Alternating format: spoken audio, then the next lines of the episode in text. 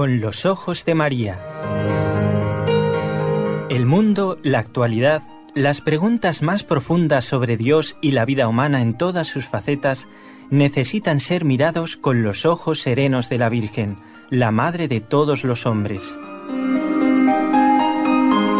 Con los ojos de María, un programa de NSE Producciones para Radio Católica Mundial conducido por Nelly Álvarez. Gracias a todos los oyentes que cada lunes, miércoles y viernes a esta misma hora están presentes, porque quieren escuchar con los ojos de María. Y gracias a nuestros compañeros de la parte técnica lo pueden hacer. Doy las gracias a Jorge Grania en Radio Católica Mundial, allí en Alabama, en Birmingham.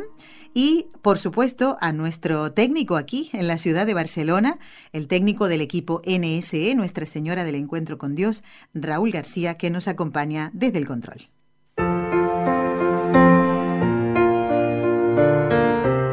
Destellos sacerdotales. Vamos a comenzar el programa de hoy con una frase de un santo chileno, sacerdote, jesuita, San Alberto Hurtado. Presten mucha atención a las palabras de este santo sobre el sacerdocio. Decía, cada día el Señor, en manos del sacerdote, se pone en estado de víctima y la más humillante. Y el padre Hurtado pregunta, y él, el sacerdote, va a andar buscando comodidades, honras y bienestar?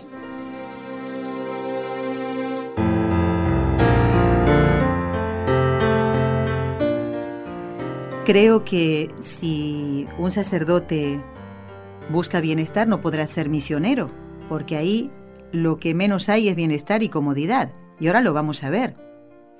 Por primera vez en el programa y por eso estoy tan contenta, estamos en comunicación con los papás de un sacerdote, un sacerdote muy joven.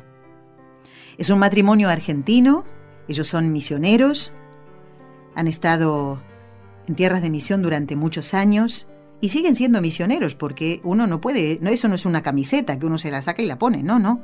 Vamos a saludar, ellos están en, en Argentina, como dije, son Graciela Brunello y José Luis García, a quien les doy la bienvenida diciéndoles muy buenas tardes. ¿Cómo se encuentran? Muy bien. ¿Qué tal, Eli? Buenas, tardes, a, todos. Estamos muy bien por aquí. Bueno, vamos a dejar un ratito el mate de lado para, para charlar de, a ver, para charlar de Matías uno duda un poquito, ¿no? Porque ahora hay que, los papás eh, siguen diciéndole Matías al padre Matías García. a veces se nos, nos escapa el Matías y a veces padre Matías. sí, es así. Bueno, vamos a empezar a conocer a la familia de Graciela y José Luis y del padre Matías García. ¿Cuántos hijos tienen Graciela o José Luis? Los dos vayan dividiéndose las respuestas o si los dos quieren hacerlos también eh, aportar un poquito cada uno, de manera que nos sintamos así en familia. ¿eh? Tenemos ocho hijos y cinco nietos. Wow. la más hijas es la que está casada y tiene los cinco hijos, eh, que tiene 36 años y la más pequeñita, que ya no es nada pequeñita, tiene 19. Y entre ellos hay de varias edades. hay cinco varones y tres mujeres. Y de estos ocho hijos, ¿qué lugar ocupaba, ocupa y seguirá ocupando Matías? Eh, Matías ocupa el tercer lugar. ¿Habían soñado tener un hijo sacerdote o más? Mira, Nelly, la verdad que mm, cuando Dios nos regaló la conversión, la primera conversión como fuerte en nuestra vida, que comenzamos como a tener más contacto con Dios y a sentirnos como más comprometidos con nuestra fe, que fue gracias al Padre Molina, que vos lo conocés, uno comenzó a valorar lo que era un sacerdote. Y lógico que Dios ahí puso en el corazón de nosotros como ese deseo, teníamos cinco varones y uno decía, bueno, a lo mejor alguno será, ¿no? Y, uno lo pedía, pero como que lo veías algo, uy, lejano, como un sueño que a lo mejor se cumplirá, no se cumplirá, que creo que cuando uno no está cerca de Dios muchas veces te cuesta mucho entender la vocación sacerdotal, ¿no? Pero cuando uno empieza a conocer más al Señor, es como que Dios mismo te va mostrando la importancia que tiene y el valor tan grande de lo que es ser sacerdote. ¿Cómo creció en, en Matías ese deseo de servir al Señor eh, como sacerdote? Tal vez el ejemplo de algún santo sacerdote y en realidad ese deseo era más de los papás o, también de él en el fondo de su corazón. Eh, ¿Ustedes le hablaron alguna vez de, del sacerdocio? Si, si él de mayor quisiera ser sacerdote. Pues mira, eh, él eh, lo, lo, fue como descubriendo solo, ¿no? O sea, que nosotros alguna que otra vez le, le hemos insinuado, pero más que nada, mira, Nelly, yo lo que pienso que mm, él tuvo mucho contacto con sacerdotes muy buenos, con sacerdotes como que vivían su vocación sacerdotal con celo, con entrega. Él conoció al padre Molina, como que siempre el ideal de su vida era, era el padre Molina, ¿no? Y, y muchos sacerdotes que conoció, como que, y ellos de, de chiquitos, digo más que nada los varones, que tenían ese contacto con los sacerdotes iban de misiones, se iban a lugares lejanos, a la selva, eh, acolitaban desde muy chiquititos, ayudaban, para el que no sabe lo que es acolitar, ayudaban en la misa como monaguillos, a los padrecitos, entonces siempre como ese contacto eh, él tenía, y, hay una anécdota muy bonita de Matías que cuando era muy chiquito, tenía ocho añitos, a un sacerdote que él conocía, se le colgaba, el, sacerdote iba en una camioneta y él se le colgaba de la puerta y le decía, yo voy a ser como vos. Y el sacerdote se reía y nosotros también nos reíamos, pero desde que él era chiquito decía eso. Y bueno, Dios nos dio la gracia que ese sacerdote al que él se le colgaba de la puerta estuvo el día de la ordenación de él. Y bueno, que se hizo realidad aquello de aquel niño chiquitito, ¿no? Ay, Dios mío, estas anécdotas familiares y hermosas que estamos compartiendo con Graciela y José Luis, los padres de un sacerdote, de un joven sacerdote. Qué bonito, me encanta cuando me cuentan en el programa anécdotas. ¿eh? Eh, hace poquito, mm, por si no escucharon el programa del 26 de febrero, José Luis y Graciela, que lo tienen en el podcast, de paso lo anuncio, ¿eh? nos reíamos con un sacerdote que nos comentaba, un sacerdote joven también, ¿no? que un día iba a celebrar la misa y en la puerta de la iglesia había unas vacas. Intentó echarlas de ahí, pero ellas lo miraron con mala cara y él salió corriendo hasta que las vecinas vinieron y sacaron a las vacas de la puerta de la iglesia. Anécdotas así me hacen reír muchísimo ¿eh? y me encanta, y me encanta poder compartirlas con todos los oyentes y que ustedes también hoy en este programa de Destellos Sacerdotales nos comenten estas que tienen que ver con su hijo, el padre Matías. Vamos a ver.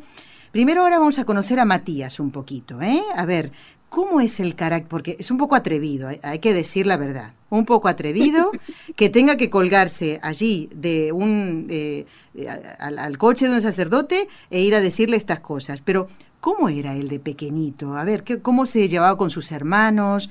¿Era obediente a la hora de, cuando se le daba una indicación de tener que cumplirla? Mira, Nelly, eh, el carácter de Matías eh, siempre fue muy jovial, muy alegre, siempre fue muy servicial en todo, obediente y comprometido. Tuvo siempre mucho, muchos ganchos con, los jóvenes, mm. ellos y los pobres viejitos son su pasión. Porque, mira, Nelly, es verdad, o sea, siempre él tuvo esas características que José Luis decía, ¿no? Porque lo tuvo en su natural, porque es una persona así, muy abierto, como también muy emprendedor, es, bastante líder, ¿no? Y en la casa con sus hermanos siempre, bueno, al haber tantos varones, alguna pelea lógico que había, pero se llevan bien, se llevaban muy bien. Y, por ejemplo, él ahora con, sus hermanos los llama por teléfono, los aconseja, porque claro, todos están arriba de los 20 años eh, y está pendiente de ellos, pero siempre tuvo como, como ese, ese carácter así, ¿no? Y en su vida de sacerdote uno lo ve que, que sigue siendo así, aunque de chiquitín te digo que era, a vos que tú estás las anécdotas, medio caprichosito. ¿eh? Ah, mira. Se le fue pasando eso, después se le fue pasando, pero hacía algunos caprichos, se tiraba en el suelo, pero después se le pasó, se le pasó eso. Y a él lo marcó muchísimo pienso yo, la experiencia que nosotros tuvimos en nuestra vida familiar de, misión, ¿no? Él tuvo mucho contacto con, niños, con jóvenes, ya te digo que iba a, las misiones, en el mismo lugar donde vivíamos nosotros había una parroquia y a él siempre le gustó eso, ¿no? Entregarse y jugar y estar con los demás y ayudar y ese, ese espíritu de decir, uy, mira que a este le necesita esto y ayudarlo, o sea, eso ya nacía natural en él, pero creo que el ambiente donde él vivió, donde él se crió, lo ayudó muchísimo, muchísimo. El padre Matías se atrevió a compartir con ustedes esa inquietud que llevaba en el corazón, porque primero, no sé, no, no creo que salga tan pronto, ¿no? Ese quiero ser sacerdote. Eh, eh, al exterior, quiero decir, ¿no? Muchas veces el joven o el niño inclusive, ¿no? Va como rumiando esa llamada, eh, viendo si realmente es así o es algo o, una ilusión, hasta que finalmente yo creo que la mayoría de las veces lo manifiesta en su propia familia o tal vez con su director espiritual, pero en el caso del padre Matías, ¿cuándo les manifiesta a sus papás, a Graciela y a José Luis, que hoy están hablando con nosotros, este deseo de servir al Señor y a la Iglesia como sacerdote. Él todo lo, que sentía lo expresaba y lo, transmitía con nosotros. Siempre fue muy abierto. Nos contaba sus, cosas, las compartía y aceptaba buenamente nuestros nuestras eh, pobres consejos, ¿no? Pero los aceptaba. Una cosa que, por ejemplo, a él le pasó, él desde desde la adolescencia, tenía 14 años así, él dijo, él siempre decía, cuando yo termine de estudiar, quiero ir a, probar mi vocación, a ir a un seminario y ver, a ver si Dios me llama para el sacerdocio. Eh, de suyo, su hermano mayor había ido ya a un seminario, él no es sacerdote, él es misionero laico, pero ya había ido a, un, a un, seminario, ¿no? Y él decía que él también quería ir. Y resulta que cuando tuvo 15 años, tuvo la oportunidad de ir a un, a un seminario. Pero le agarró mamitis. Ah. Esos son uno de los secretos que a lo mejor muchos no conocen todavía. y volvió a casa. Por eso también esto es muy bueno para que los jóvenes que lo van a escuchar lo sepan. Miren, él volvió a casa y recuerdo que el mismo padre Molina le aconsejó que volviera y que le diéramos tiempo al tiempo, que él regresara a su casa, tranquilo, que él se quedara tranquilo, que volviera. Y volvió. Cuando volvió, él como que siempre le quedó en el corazón que él iba a volver, que él iba a regresar al seminario, que el seminario era lo de él. En ese tiempo que él volvió, nosotros nos tocó estar un año acá en Argentina. Él tuvo que ir a un colegio del Estado, ¿no? Así, bueno, era un colegio parroquial.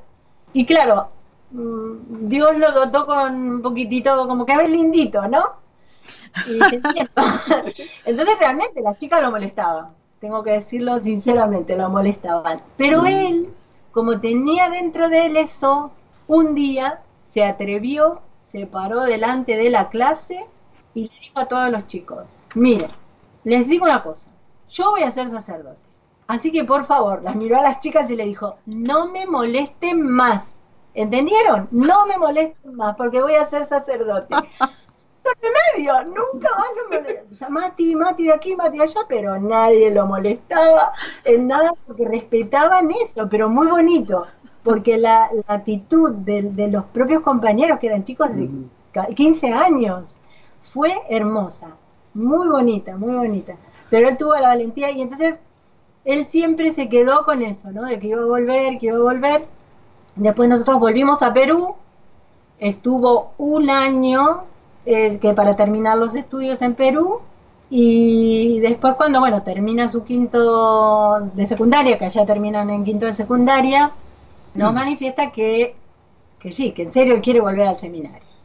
Pero mira otro, otro detalle más, un sacerdote que había por ahí le dijo, no, Mati, espera un poco, mejor quédate estudiando alguna carrera técnica y después vemos. Bueno, esa noche nosotros estábamos acostados.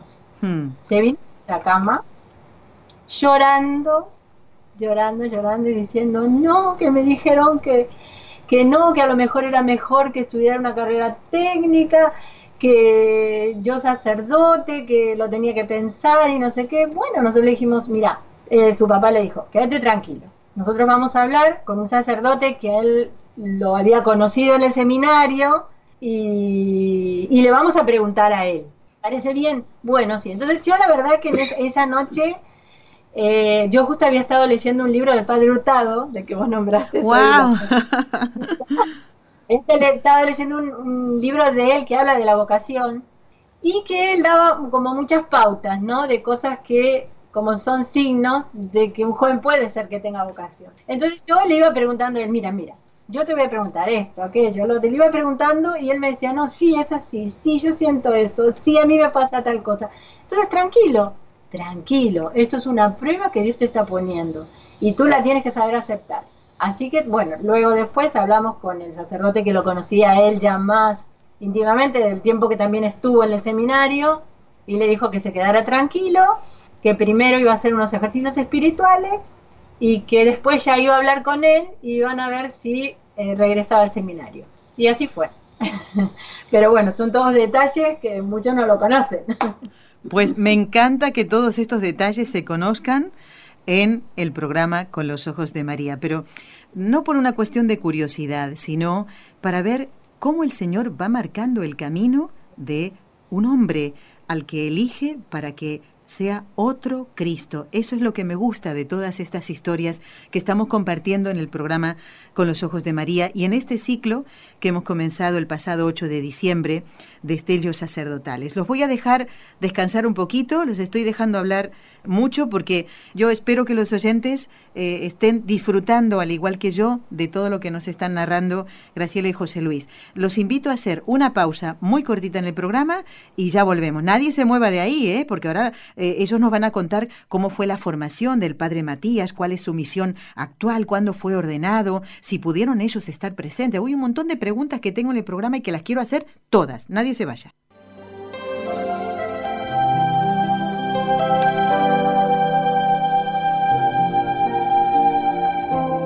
Estás escuchando en Radio Católica Mundial el programa Con los Ojos de María, en vivo y en directo, presentado por el equipo Nuestra Señora del Encuentro con Dios desde Barcelona.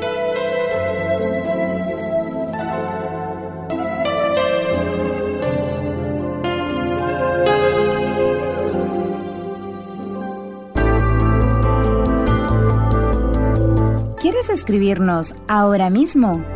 Puedes hacerlo al siguiente correo electrónico con los ojos de María arroba nsradio.com.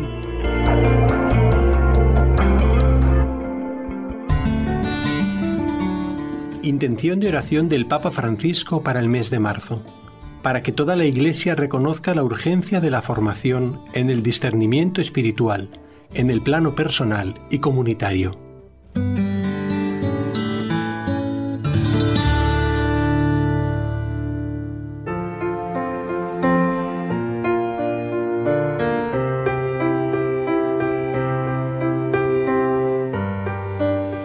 Compartiendo el programa de hoy, de este ciclo de estellos sacerdotales, con los padres de un joven sacerdote. Él es el padre Matías García. Sus papás son Graciela Brunello y José Luis García. Y nos están contando toda esta trayectoria, todo este camino que ha seguido el padre Matías, inclusive que, las chicas lo persiguieran porque decía su mamá, ¿quién lo va a decir si no la mamá? Que es muy agraciado el joven, ¿eh? Por eso hay que rezar mucho por él.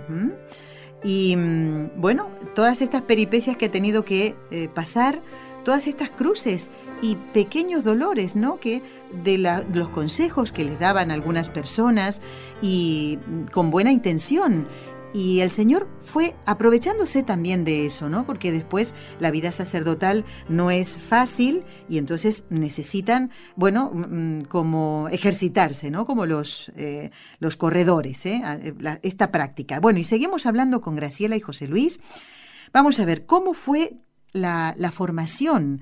¿Se formó en el bienestar y en la comodidad? ¿Eh? Como antes decía el padre Hurtado, ¿el sacerdote va a andar buscando comodidades, honras y bienestar? Mira, eh, nosotros, como nos conoces, no somos, somos una familia pobres, pero bueno, no, no nos falta nada, gracias a Dios. Tenemos a Dios de por medio. Matías compartía con nosotros todo eso.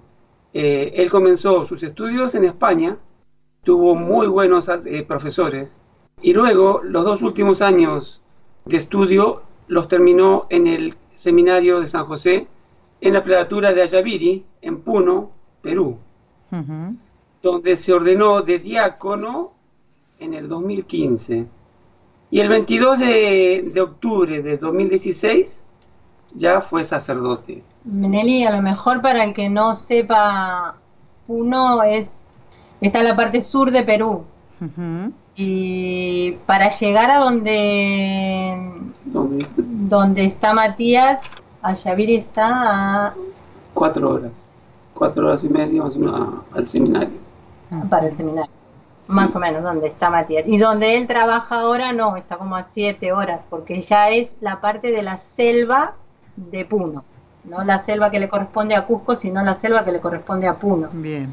Bueno, yo he estado en Perú, pero no me imagino, no he llegado a esa zona y, y por eso ahí, eh, por eso antes decía que es cierto, el sacerdote tiene que ejercitarse, ¿no? En, no buscar la comodidad ni el bienestar, porque si no, no podría ser misionero, ¿eh? no podría servir al Señor. Entonces, vamos ahora a recordar, Graciela y José Luis, a mí me suena esta fecha del 22 de octubre, me, recuerda a un papa eh, que se llama Juan Pablo II, tiene algo que ver, bueno, una preciosa fecha para ser ordenado. ¿Dónde fue ordenado? ¿Quiénes estaban presentes? ¿Ustedes pudieron estar? Porque teniendo en cuenta estas distancias tan largas y las zonas difíciles tal vez de acceso, eh, pienso que a lo mejor eh, pudieron, no sé, ir a escuchar su primera misa, pero no, no estar en la ordenación. Coméntenos un poquito esto. Gracias a Dios, el Señor nos regaló el poder estar presente. Se ordenó el 22 de octubre, realmente la fecha hermosísima de San Juan Pablo II.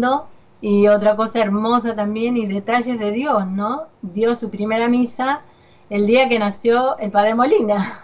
Entonces, para él era la gloria poder celebrar su primera misa de sacerdote el día del Padre Molina. Se le juntaron muchas cosas pudimos estar presentes casi toda la familia, porque dos de sus hermanas, la que está casada, que estaba todo dispuesto para que pudiera viajar con todos sus hijos y todo, pero bueno, surgió, tuvo un accidente uno de los nenes de, de nuestro nietito y no pudieron viajar, se quedó ella y otra de mm. nuestras hijas acá con toda su familia y la otra que estaba estudiando aquí, este, pero los demás hermanos estaban todos allá estaban todos matrimonios misioneros que nosotros queremos muchísimo, presentes ahí, muchos de los que lo habían formado a él estaban presentes también y bueno, fue una ceremonia hermosa. Eh, uno parecía como que estabas viviendo un sueño, ¿no? Cuando Matías y el otro sacerdote que se ordenó con él bueno, eran cuatro, pero Matías y otro habían estado juntos en toda su formación. Sí. Y nosotros lo conocíamos de hacía muchísimos años. Era una emoción muy grande por los dos. ¿no? Se tiraron ahí en el suelo y, rezaron las letanías. No sé, era algo que no se puede explicar. Sí, realmente fue una emoción que hemos llorado. nos, miraba por, por el video y decían, estoy llorando todo el tiempo. Bueno un detalle que a mí, la verdad como mamá, me, me llenó de emoción mm. fue que él cuando, primero que, pero eso ya como creo que en el ritual está, o en la costumbre, que una vez que él termina de ser ordenado, porque a todos, todos lo hicieron, ¿no? Todos los que se ordenaron con él lo hicieron, se acercan a su familia y el primer abrazo y el primer beso que dan el sacerdote es a sus padres, ¿no? Y a sus hermanos. Así que bueno, yo me estoy emocionando ahora mismo hablando, recordándolo. Este, pero fue hermoso. Qué bonito, qué bonito. Otro detalle precioso, que en ese momento él a mí me acercó el paño con que él se limpió las manos que habían sido ungidas con el crisma sagrado. Mm. Me lo dejó a mí de recuerdo. besaba, lo besaba y la gente que me miraba por, por internet, porque estaban viendo la grabación, pensaban que él me había, me había pasado un pañuelo, porque yo me limpiaba las lágrimas y yo besaba ese paño donde él se había limpiado sus manos y lo tengo muy bien guardadito. Ay, Dios mío. Como para no llorar, ¿verdad? De, emoción y de alegría, ¿eh? este hijo que bueno, que uno ha rezado tanto por él, lo ha acompañado en sus momentos de alegría, de, de dudas, de tristezas, ¿verdad? por su futuro y demás, ¿cómo no van a llorar? Además dicen que los argentinos somos muy llorones, es ¿eh? la verdad. Yo más de una vez he llorado aquí en el programa, les cuento así a ustedes, ¿eh? más de una vez y, y de la emoción realmente. ¿eh? Entonces, o sea, no me extraña que Graciela y José Luis también como papás ¿eh? del padre Matías hayan llorado. Bueno, nos queda un ratito de tiempo y yo lo quiero aprovechar muy bien porque esto así no puede terminar. Yo quiero saber cuál es la misión actual del padre Matías García. ¿A qué edad fue ordenado? 29. 29, años. Mm, muy bien, muy bien. ¿Y qué es lo que está haciendo actualmente? ¿En qué lugar del mundo está el padre Matías? Era allá, fiel a su, a su Perú, se quedó allá en Perú. Él está en la, en la, en la selva, en la selva de, de Puno, en un lugar que se llama Sandia, para llegar a Sandia es una, trayectoria que realmente nosotros fuimos a visitarlo y te digo que llegamos con el corazón en la boca y rezando mucho por él porque por los caminos que uno pasa, unos precipicios terribles, son casi, llegas como a 5.000 metros de altura y luego empiezas a bajar, a bajar, a bajar hasta prácticamente a la, a la altura del río, ¿no? Entonces, eh, esos caminos que son, pasan un solo auto, es terrible lo que pasa por ahí y en tiempo de invierno se forma una nube, una niebla que no ves nada, Nelly. Oh. Es algo durísimo y bueno, muy, muy, muy sacrificado, pero él es, feliz en eso, es muy, muy feliz. Él está encargado de, una parroquia ahí en Sandia y tiene tres o cuatro lugares más donde tiene que desplazarse, ¿no? Y ahí no hay los sacerdotes, son, creo que son dos los que están ahora con él y uno va, se dividen, se dividen la, la, zona, ¿no? Tienen tres parroquias, pero las parroquias están a cinco horas, a tres horas, y de todos estos caminos, por eso yo siempre pido oraciones por ellos, ¿no? Para que realmente Dios los proteja, porque, eh, mira, hace poquitito nos llamó y nos dijo, casi nos vamos al precipicio. Ay, María, por favor. Y dice que había tanta niebla, tanta niebla, que no veían nada y en un momento mm, iba a ir con otro, con otro padre, ¿no? Y, pararon y cuando se dan cuenta estaban al borde del precipicio. ¡Ay, Dios! la Virgen nos va protegiendo, pero de verdad que necesitan muchas oraciones. Hay que rezar mucho por ellos. Labor que están haciendo Nelly Impresionante. preciosa. por ejemplo, ellos estuvieron, Matías, su primera Navidad como sacerdote la pasó en, un pueblo donde tiene que caminar por la selva, caminar, no con auto. Hmm. Va con auto a un cierto lugar y, después, caminan selva adentro seis horas. El pueblito se llama, se llama Isiyuma. Y en ese pueblito hacía más de 10 años que no podían celebrar la misa de Nochebuena porque no había sacerdote que fuera. O sea, la alegría de esa gente, tener un padrecito ahí, y la alegría de él, de haber podido que Dios le regalara eso, ¿no? Mm, fue también hermosa. Qué alegría, ¿eh? A mí esto de los precipicios, de verdad que me, si tuviera un hijo sacerdote, le digo, hijo mío, no me cuentes esto, cuéntaselo a otra madre, a mí no, no me lo cuentes a mi hijo. Ay, señor. Bueno, el padre Matías, total, que tiene a sus padres y a toda la familia rezando más que nunca, ¿eh? Que nadie diga que no los hace rezar. Y esta es la razón. bueno, a ver, ¿están satisfechos, Graciela, José Luis? ¿Piensan que, que él está aprovechando al máximo los talentos que ha recibido de Dios y de la educación que ustedes les han dado y también sus hermanos, ¿no? Porque los hermanos se van educando también entre ellos, ¿eh? ¿Están satisfechos, están contentos, están felices? La verdad, Nelly, que muy contentos, ¿no? Uno se siente como inmerecedor de esto, porque tener un hijo sacerdote nadie lo merece, y menos nosotros, pero uno siente como, como se siente una pulguita, ¿no? Y saber que tu hijo está todos los días consagrando el cuerpo de Cristo, que tu hijo tiene la gracia de poder perdonar a una persona y abrirle las puertas del cielo, porque darle la absolución, no sé, es algo muy hermoso que a veces como que no se llega a, captar esa dimensión, ¿no? Tan hermosa. Realmente uno se siente y sus hermanos felices, ¿eh? ellos a todo el mundo le cuentan que tienen un hermano sacerdote, eh, ya lo tienen, aunque ninguno tiene novia ni novia, pero todos están el día que nos casemos, nos tenés que venir a casar, y cosas así. Le piden consejos. Y bueno, hay una muy buena relación, gracias a Dios, hay una muy buena relación entre, entre ellos, ¿no? Como hermanos. Eh, se quieren mucho, se respetan mucho. Y lo respetan mucho y hacen caso de lo que le, le aconseja. Y él, es aceptado en lo, que, en lo que aconseja realmente. Claro, porque porque tienen una gracia muy especial, ¿eh? que no la necesitan ustedes porque son esposos y padres, una gracia especial que no tiene otra persona, que no sea sacerdote, ¿no? Y mm, ahora yo les voy a dejar 30 segundos o un minuto que ustedes le hablen a los que son padres. ¿Qué le dirían a unos papás que tienen a lo mejor un poquito de temor, ¿no? A perder, entre comillas, a su hijo si se hace sacerdote, y todavía más si se hace misionero, y todavía más si anda por los precipicios donde anda el padre Matías. ¿Qué le diría? Bueno, yo creo que lo que hay que decir que que seamos generosos, ¿no? Tenemos que ser muy generosos con el Señor, digamos, humanamente hablando, que tu hijo no esté contigo, que te pueda venir a visitar todas las semanas, etcétera, etcétera.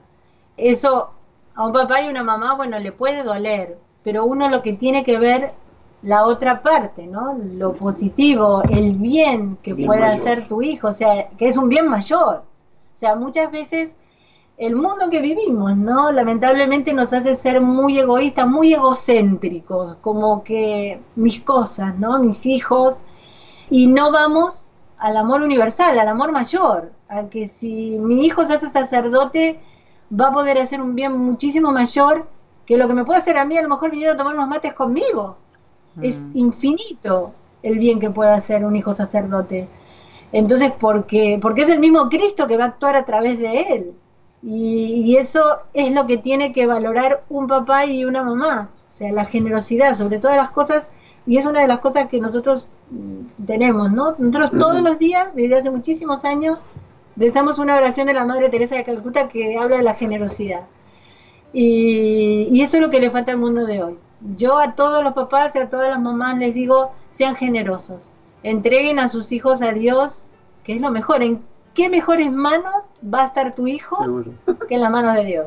Es Él el que, que lo lleva a donde Él quiere. Si Matías ahora está ahí, entre medio de todo ese peligro de precipicios, eh, es Dios el que lo quiere ahí.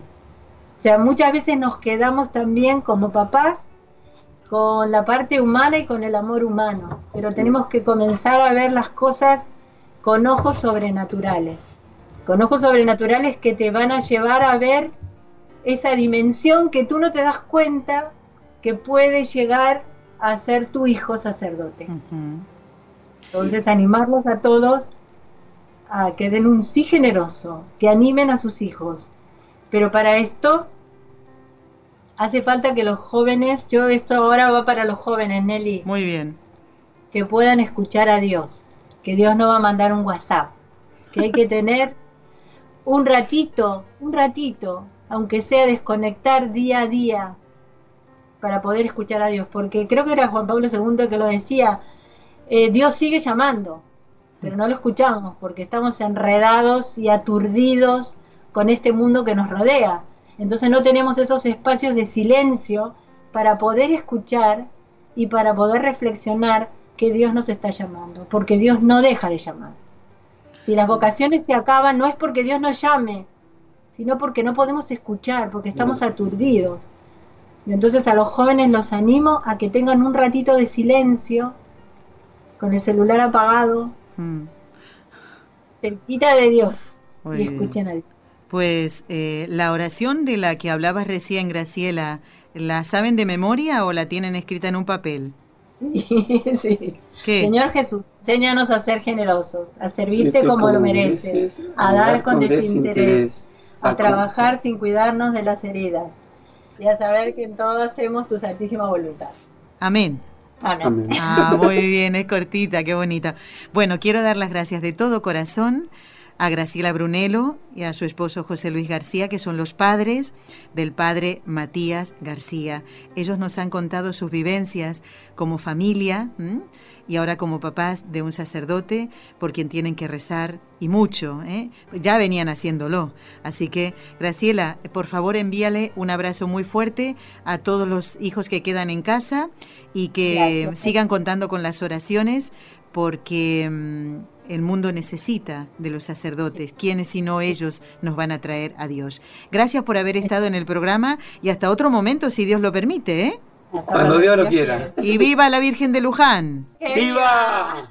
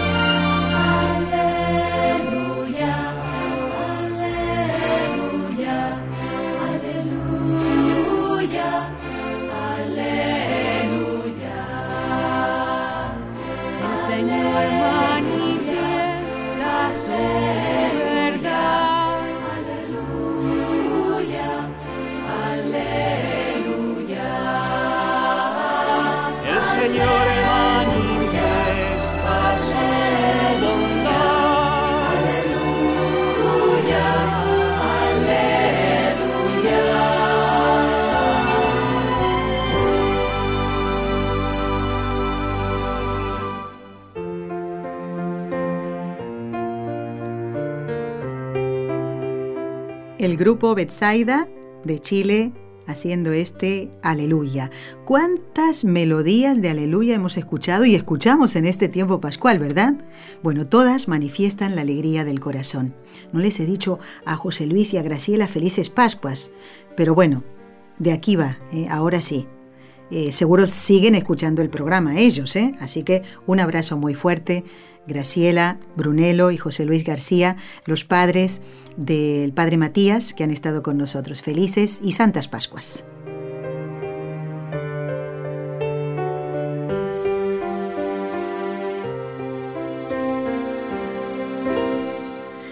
Bueno, quiero comentarles eh, varias cositas que creo que son importantes. El día miércoles pasado, 4 de abril, yo le envié un mensajito, así hablado, ¿eh? al aire, a Dorita y a su familia. Y dije que tenía que decirles dos cosas, pues al final les dije solo una. Creo que tengo otro correo de ellos, así que eh, presten atención. Sí, aquí está. Lo voy a leer en un momentito. Porque olvidé decir, darles una noticia, en realidad que es para todos ustedes, para todos los oyentes, pero particularmente a, Dora y a su esposo les va a interesar algo que les voy a comentar. Se trata de un invitado que vamos a tener en el programa muy pronto. Eh, lo tengo que decir porque ya está establecido eso y vamos a ver luego qué día estará. Hablando de invitados, esta semana habíamos invitado al padre Julio de Pablos. Tal vez el nombre así no les dice nada. A nosotros sí, porque tenemos la alegría de conocerlo personalmente. Él es el rector del santuario de la Basílica de la Gran Promesa en la ciudad de Valladolid. Un lugar, un centro de espiritualidad que recibe cientos de peregrinos. Allí solamente se reciben personas que van a hacer ejercicios espirituales o que van a peregrinar allí a Valladolid o en los lugares que están muy unidos a la vida del beato Bernardo de Hoyos, que vio allí mismo al Sagrado Corazón de Jesús. El padre Bernardo de Hoyos, jesuita, fue el mensajero del corazón de Jesús aquí en España. Y eh, allí, en ese santuario, ¿se acuerdan que lo habíamos comentado una vez? Se rezó por primera vez la novena al Sagrado Corazón de Jesús. Y allí mismo se le apareció a él el Sagrado Corazón de Jesús. Pues el padre Julio es el rector de ese santuario. Está un poquito enfermito y por eso no ha podido estar esta semana con nosotros. No se pierdan el programa del lunes. Si él está mejor, nos ha prometido que estará en el programa Con los Ojos de María en el ciclo de estellos sacerdotales. ¿Y por qué esta intención de invitarlos y decirles que no se pierdan el programa? Porque Nunca hemos hablado con un sacerdote encargado de un santuario. ¿Qué hace un rector de un santuario? Eh, ¿Tiene que saber la historia de ese santuario? ¿Qué tesoros guarda ese lugar? yo les puedo asegurar que el santuario de la Gran Promesa guarda muchísimos tesoros que hemos tenido la oportunidad de ver y, realmente, bueno, primero es que allí estuvo el Sagrado Corazón, eso es primero, ¿no? Bueno, pero después otras cosas que nosotros podemos ver con nuestros ojos, ¿eh? Así que todo eso nos lo va a contar el Padre Julio. Vamos a encomendarlo hoy en el rezo de las tres Ave Marías que vamos a tener en un momentito nada más para que él se ponga bien. Les pido por favor que sigan rezando por el Padre Luis Díez Merino. El domingo pasado o el lunes creo que fue, sí, estuvimos escuchando la misa en el santuario de Santa Gema. Ahora ya vuelvo a Barcelona, ¿eh? Y charlando con el padre superior de la comunidad, pues nos decía eh, que él, bueno, está recuperándose, ¿eh? tiene un problemita de, garganta y por eso les pido oraciones a ustedes ¿eh? porque el Señor los escucha, así lo sabemos eso, así que que lo encomienden con muchísimo cariño. Sigan rezando por don Enrique Calicó, que está recuperándose de su operación de la rodilla. ¿Cómo estamos todos, Dios mío? Eh? La locutora con un ataque de asma que ni les cuento. bueno, que estoy ahí aguantando para no toser. Así que también les pido oraciones por mí. ¿eh? Bueno, de eso se trata, ¿no? Somos una familia, nos encomendamos mutuamente y el Señor escucha y nos da lo que le pedimos si nos conviene y cuando nos conviene. Vamos a compartir algunos correos, ¿eh? que, mm, bueno, ahora estoy más o menos al día. ¿eh? Quiero dar las gracias a María Josefa, eh, que desde Santa Clara, en Cuba, nos escribe. Ella nos contó eh, que un domingo, no sé concretamente porque esto ya lleva varios días aquí entre mi material de trabajo, escuchó algunos programas y después ya se cortó la transmisión, no entraba en Cuba la emisora. Dice, pensé que sería por el cambio de horario que se efectuó en Cuba hace un par de semanas, pero no sé, pues la radio católica se escuchaba todo el día. Bueno, voy a decirle a los compañeros de, Radio Católica Mundial si, a preguntarles si recibieron este correo de María Josefa de Santa Clara en Cuba, que informaba que no podía escuchar Radio Católica Mundial. Espero que no sea, eh, María Josefa, un problema de tu radio, de tu aparato, que puede ser también, ¿eh? A veces pasa eso. Pero bueno, si dices esto, significa que las otras radios sí las sigues escuchando, pero Radio Católica no. Así que yo me comprometo a mm, comunicarle esto a los compañeros de Radio Católica Mundial. Así nos ayudamos, ¿no? Que no se corten las emisoras católicas, ¿eh? Así que María Josefa, gracias por informarnos de este pequeño inconveniente detalle que ojalá esté ya subsanado.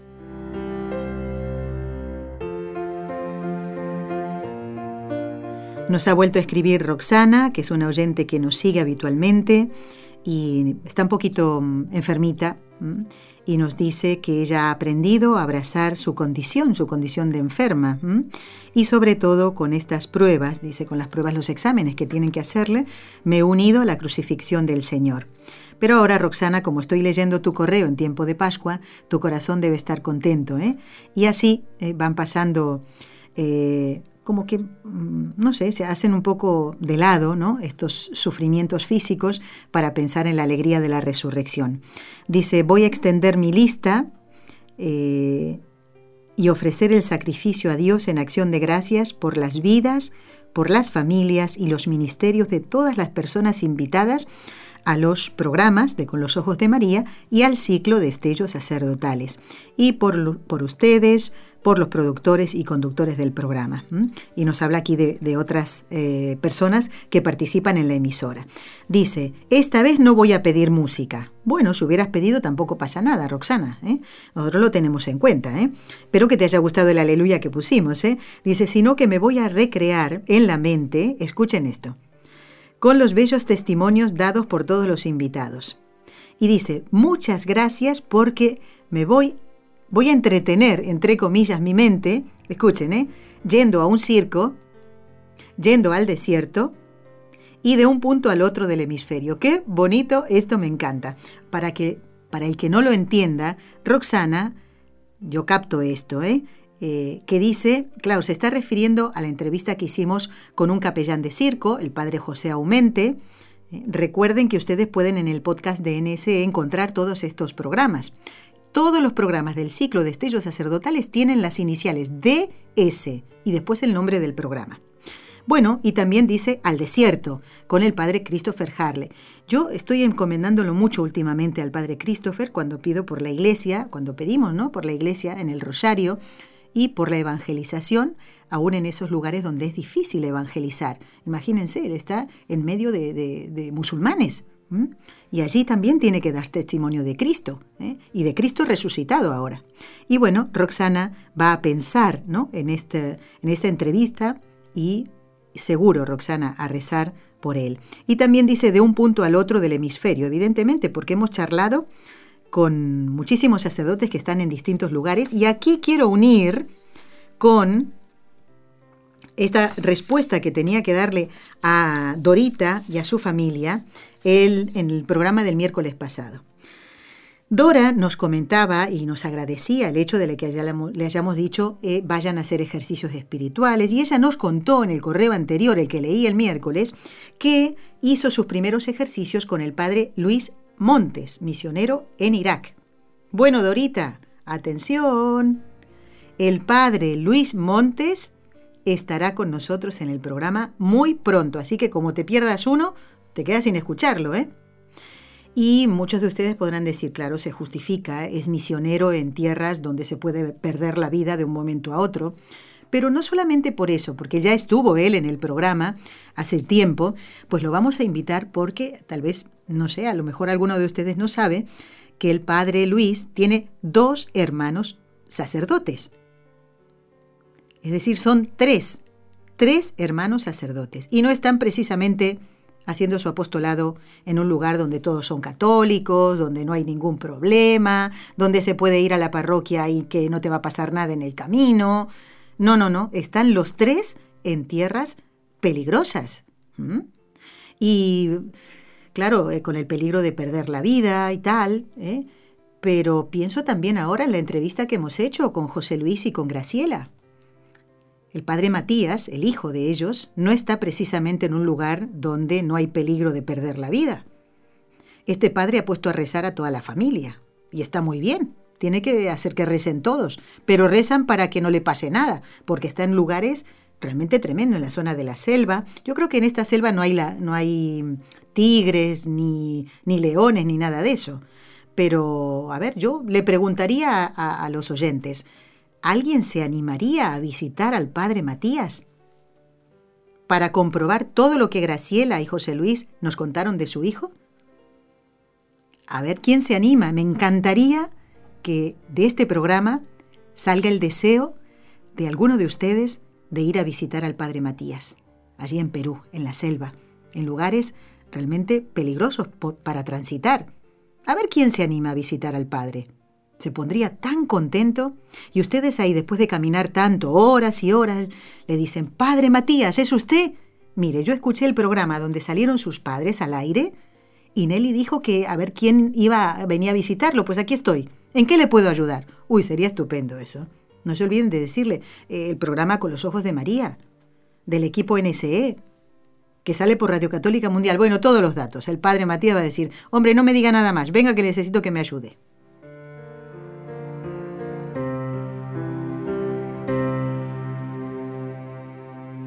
Bueno, vamos a rezar. Ya me he pasado un poquito. vamos a encomendar a todos los sacerdotes, a todos, ¿eh? en este rezo de las tres Ave Marías. Le pedimos al Señor que va a recibir este deseo de manos de su Madre, la Virgen Santísima, que los libre a todos de caer en pecado, por el poder que le concedió el Padre, la sabiduría que le concedió el Hijo y el amor que le concedió el Espíritu Santo. Dios te salve María, llena eres de gracia, el Señor es contigo. Bendita tú eres entre todas las mujeres, y bendito es el fruto de tu vientre, Jesús. Santa María, Madre de Dios, ruega por nosotros pecadores, ahora y en la hora de nuestra muerte. Amén. Dios te salve María, llena eres de gracia, el Señor es contigo, bendita tú eres entre todas las mujeres, y bendito es el fruto de tu vientre, Jesús. Santa María, Madre de Dios, ruega por nosotros pecadores, ahora y en la hora de nuestra muerte. Amén. Dios te salve María, llena eres de gracia, el Señor es contigo, bendita tú eres entre todas las mujeres, y bendito es el fruto de tu vientre, Jesús. Santa María, Madre de Dios, ruega por nosotros pecadores, ahora y en la hora de nuestra muerte. Amén. Dios Padre Todopoderoso, por intercesión del Inmaculado Corazón de María, te pedimos la santidad de los sacerdotes del mundo entero. Y ahora sí voy a dar lectura a este correo, me van a quedar dos más, pero bueno. Eh, de Dorita y su familia de Buenos Aires. Dice, quería contarte, Nelly, que las marchas, las marchas por la vida, ¿eh? a favor de la vida y en contra de que se apruebe el aborto en Argentina. Dice, han sido multitudinarias, sí, ya lo sé, yo lo vi, en contra del aborto, dice, con más, en más de 200 ciudades de Argentina. En la Marcha por la Vida, en la capital federal, en Buenos Aires, me cuenta Dorita que Miguelito se perdió. Pero Miguelito, ¿qué haces? ¿Qué haces? ¿No ves que asustas a tu papá y a tu mamá? Bueno, Miguelito tiene, una, tiene síndrome de Down. Él ni se habrá enterado qué es lo que pasó. Pero bueno, sus padres estaban con el corazón en la boca, como la Virgen y San José cuando desapareció el niño Jesús. Y dice, gracias a Dios, un muchacho que estaba en la marcha y que tenía experiencia con chicos discapacitados se dio cuenta que Miguelito estaba perdido. ¿Ves cómo el Señor puso a todas estas personas en el camino? Digo a todas estas porque fueron varias, entre llamadas telefónicas, esto y tal. Bueno, y le había puesto ella una camiseta, una remera blanca con, de un campeonato de, fútbol, dice, al revés, y que tenía un logo. Y ahí iba el apellido ¿eh? en el borde. Eh, qué bueno esto, ¿eh? ¿Eh? ¿Ves lo que hacen los papás? Por si pasaba algo. Y aquí pasó. Miguelito se perdió. Este muchacho dice miró con angustia a unas mujeres que estaban al lado para pedirles que lo tuvieran con ellas, mientras él iba a pedir ayuda. Y ahí estuvieron dos señoras ¿Mm? Dice, había un mar de gente, no teníamos ni idea si Miguel había seguido a todo el mundo, bueno, o se había entretenido y algo. Dice, Norberto y yo, Norberto es el esposo, lo buscábamos a ciegas. Dice, San José y la Virgen protegieron a Miguel. Y aquí Dorita se acordó de esto, ¿no? De que yo era devota de San Antonio y cuando no veía la forma de encontrar a Miguel, le había pedido a San Antonio que les ayudara. Y ahí está. Y ahí se encontraron con, ¿saben con, a quién conocieron? A la hermana Omar Sayala, la que hace el programa los martes de Solo el Amor Crea. Ahí estaba la hermana, no podía, ¿cómo iba a faltar ella, no? con tanto que se habla ¿eh? en ese programa de la vida y del amor a todos los seres que el Señor pone en este mundo. Dorita, gracias, gracias por, por compartir esto, aunque ya fue una angustia, un momento de, susto ya pasó. ¿eh? Y Miguelito, mira, te vamos a poner en la muñeca una cadenita para que no te pierdas, ¿eh? que era normal que se perdieran esto. Así que le mando un beso muy grande a Miguelito y que rece por nosotros. Y a ustedes, convocarlos a encontrarnos el próximo lunes, si Dios quiere, eh, aquí en, Radio Católica Mundial con el equipo NSE para hacer el programa Con los Ojos de María. Y recemos por el Padre Julio el rector del Santuario de la Gran Promesa, para que esté mejor de salud y pueda estar con nosotros. Gracias doy a Jorge Grania de Radio Católica Mundial. Buen fin de semana, don Jorge. Y también a mi esposo querido Raúl García en el control del equipo NSE Nuestra Señora del Encuentro con Dios desde la ciudad de Barcelona. Que Dios los bendiga a todos. Gracias Graciela, gracias José Luis por haber estado con nosotros. Y los esperamos el próximo lunes, Dios mediante. A no faltar la misa del domingo, ¿eh? Gracias y felices Pascuas de nuevo.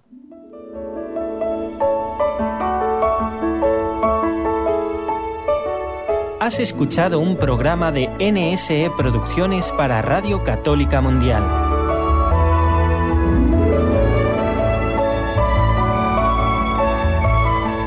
¿Quieres conocernos?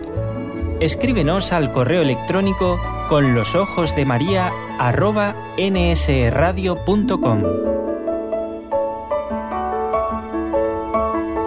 Envíanos tus sugerencias o comentarios con los ojos de María arroba nsradio.com.